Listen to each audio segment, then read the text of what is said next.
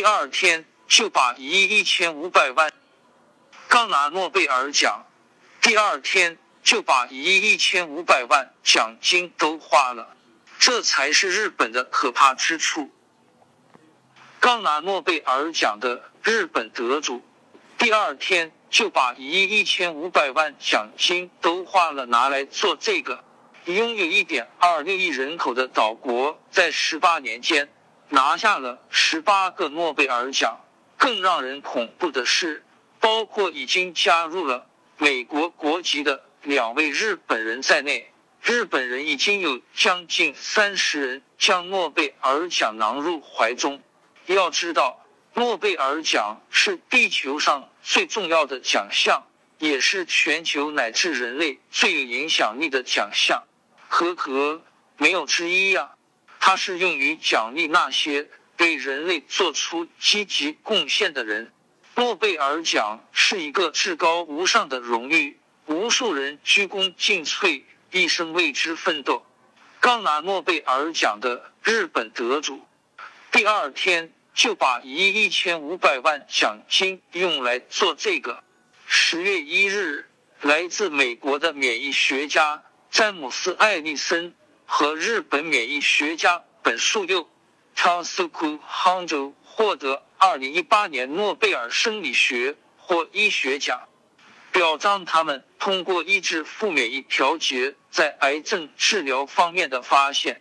其实，在诺贝尔生理学或医学奖上，从二零一三年开始就几乎被日本人垄断了，连续三年获奖。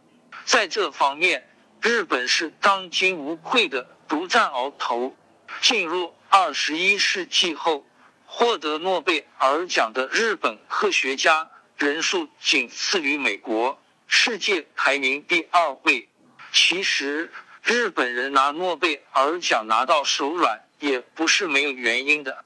除了日本政府高度重视支持之外，还有基础研究的累积、知识的长期积累与重视人才的大量培养密不可分。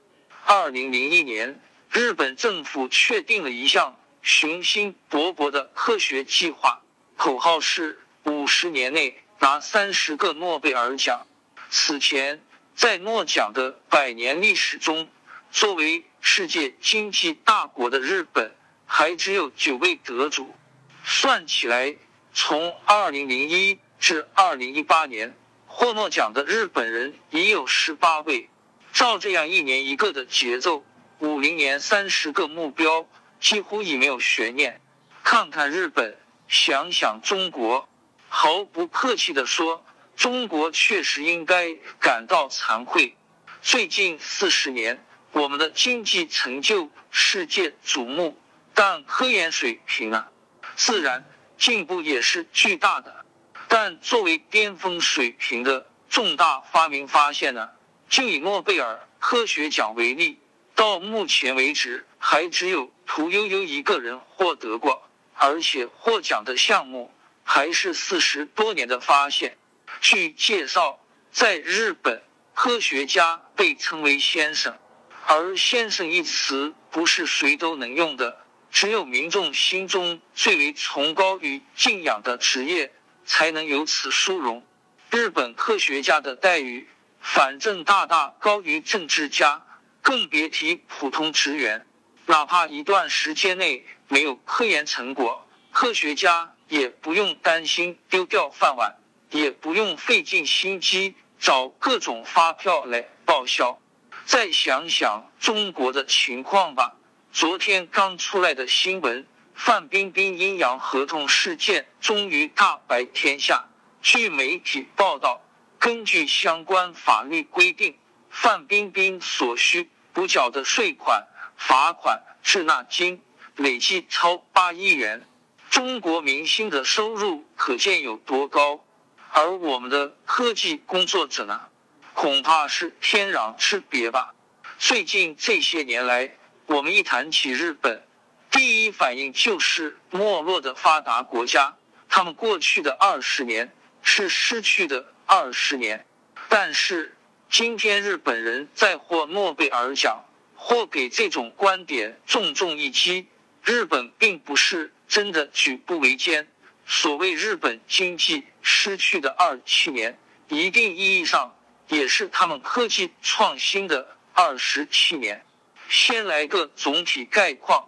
根据两千零一十五国际权威研究机构汤森路透发表了新的一年全球企业创新排名 Top 一百，全球创新企业 Top 一百，日本四十家，美国三十五家，法国十家，德国四家，瑞士三家。在二零一四年之前，一直是美国第一名。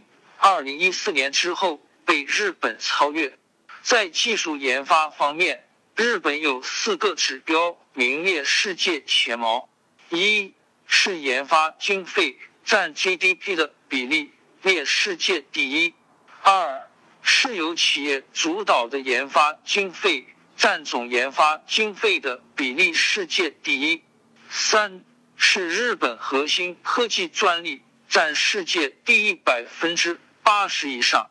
四是日本的专利授权率竟然高达百分之八十，可见其专利申请的质量。这个世界上几乎所有的高科技公司，比如三星、Intel、苹果、高通等等，如果没有日本的高精度设备、配件、解决方案，这些公司至少倒退一零年。这几年，不管是 Versailles Search、英特尔最佳供应商里的 SCQI 和 PQS 都是日系刷榜，八家 SCQI，六家日系，十八家 PQS，十一家日系。连 iPhone 里一千多项核心部件，就有一半以上来自日本。谁拥有最先进的科技，谁就握着最锋利的武器。而诺贝尔奖正是日本手中拿着的武器，闪着光芒的刃。这次日本的诺贝尔奖获得者决定将奖金约一亿一千五百万日元全额赠送给母校京都大学，用于支援年轻研究者的研究工作。正是这样，日本科学家才能专注于科学研究，才成就了。最近十八年诺贝尔奖的爆发，日本这个国家真的不可小视。我们真的需要改变的东西还很多。日本在政府和企业的大力支持下，重点科研项目经费无上限。换句话说，科学家们想怎么玩就怎么玩。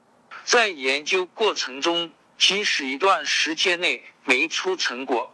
不必担心丢掉饭碗，也不必担心考核、评优等因素的干扰，一门心思投入研究就好。其次，在日本的小伙伴们细心观察过没有？日本的纸币从一千日元到一万日元，日元上从来不是国家领导，而是生物学家、平民作家、哲学家和思想家。可见日本人民路子非同一般，相当敬重有真才实学的人。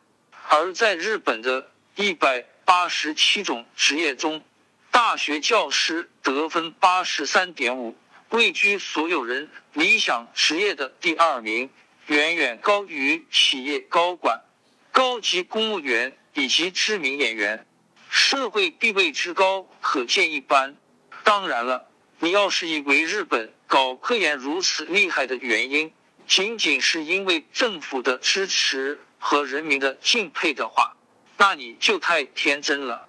日本之所以出了如此多牛逼哄哄的科学家，更大的原因在于他们遵从自然的教育，让孩子真正赢在了起跑线。从小让孩子接触大自然，自己种菜收获，利用废旧报纸、牛奶盒子。等自制玩具，自己整理物品。老师和父母在孩子的成长中，更多的是扮演了一个引导者和旁观者的角色。放手让孩子自己去探索这个充满未知的世界。一九七三年，诺贝尔物理奖获奖者江麒麟于奈也曾说过：“一个人在幼年时通过接触大自然，萌生出最初的天真的探究兴趣和欲望，这是非常重要的科学启蒙教育，是通往产生一代科学巨匠的路。”二零零八年，诺贝尔化学奖获得者夏春修也曾说：“我做研究不是为了应用或其他任何利益，只是想弄明白水母为什么会发光。对于大自然和这个世界，保有一颗闪闪发亮的好奇心，也许这就是科学家们之所以会走上科学道路的最单纯原因。”从小接触自然，保持独立自主，保持阅读的习惯，有一颗满满的好奇心和独创精神，想必这些是日本孩子成长道路上必不可少的因素。正是这些，因为使得他们获得了今后人生里巨大的成功。而那些揠苗助长、急功近利、一股脑跟风让。孩子上各种兴趣班、补习班的家长们，是不是也该反思，究竟怎样的选择和道路，才能使孩子真正赢在起跑线？正所谓那句鸡汤一样，有时候慢才是快。当然，我们最后还是要来盘点一下，加上原籍日本后移民美国和英国的两人，日本历史上。共获得诺贝尔奖的二十七人都是谁？一九四九年，汤川秀树物理学奖；一九六五年，曹永正一郎物理学奖；一九六八年，川端康成文学奖；一九七三年，江麒麟于奈物理学奖；一九七四年，佐藤荣作和平奖；一九八一年。福井前一化学奖，一九八七年立根川进生理学或医学奖，一九九四年大江健三郎文学奖，二零零零年白川英树化学奖，二零零一年野一良治化学奖，二零零二年田中耕一化学奖，二零零二年小柴昌俊。物理学奖，二零零八年小林城一川敏英物理学奖，二零零八年夏春修化学奖，二零一零年铃木章根爱英一化学奖，二零一二年山中生弥生理学或医学奖，二零一四年赤崎勇天野号物理学奖，二零一五年。尾田龙章物理学奖，二零一五年大村智生理学或医学奖，二零一六年大于两点生理学或医学奖，二零一八年本树佑生理学或医学奖。这个老龄化严重的日本，却不断的涌出获得诺贝尔奖的人，这背后离不开对科学的尊重。对教育的重视的背景，科学永无止境。这些默默无闻、一心投身于科学事业的学者，无论是谁，都值得让人尊敬。日本房地产的崩溃与科技进步带来的巨大红利，充分说明一个大国的崛起，从来靠的不是房地产，而是靠科技。这些年，我们取得了很多进步。但毋庸讳言，在很多技术领域，我们离发达国家还有一定差距。比如，我们在通信产业核心技术缺乏、缺芯少魂的问题，就严峻的摆在我们面前。核心技术是国之重器，面对技术差距，我们既不能盲目悲观，也不能被非理性情绪裹挟。而应该激发理性自强的心态与能力，把科学教育当作民族进步的重中之重，踏踏实实，咬紧牙关，卧薪尝胆，通过不断的努力，把中国科技搞上去。一个国家，一个民族想要进步，我们还是要正视别人的成功。不可否认，改革开放四十年来，国民生活水平也有了质的飞跃，科技文化也发生了翻天覆地的变化。诚然，我们与发达国家的科技水平还有较大一段距离，但是我们不能一口吃个胖子，要遵循时代发展规律。我们目前还是有很多地方需要发展。我们还有很多东西要学习，这样我们才可以缩小差距，才能超越别人。加油，我的国！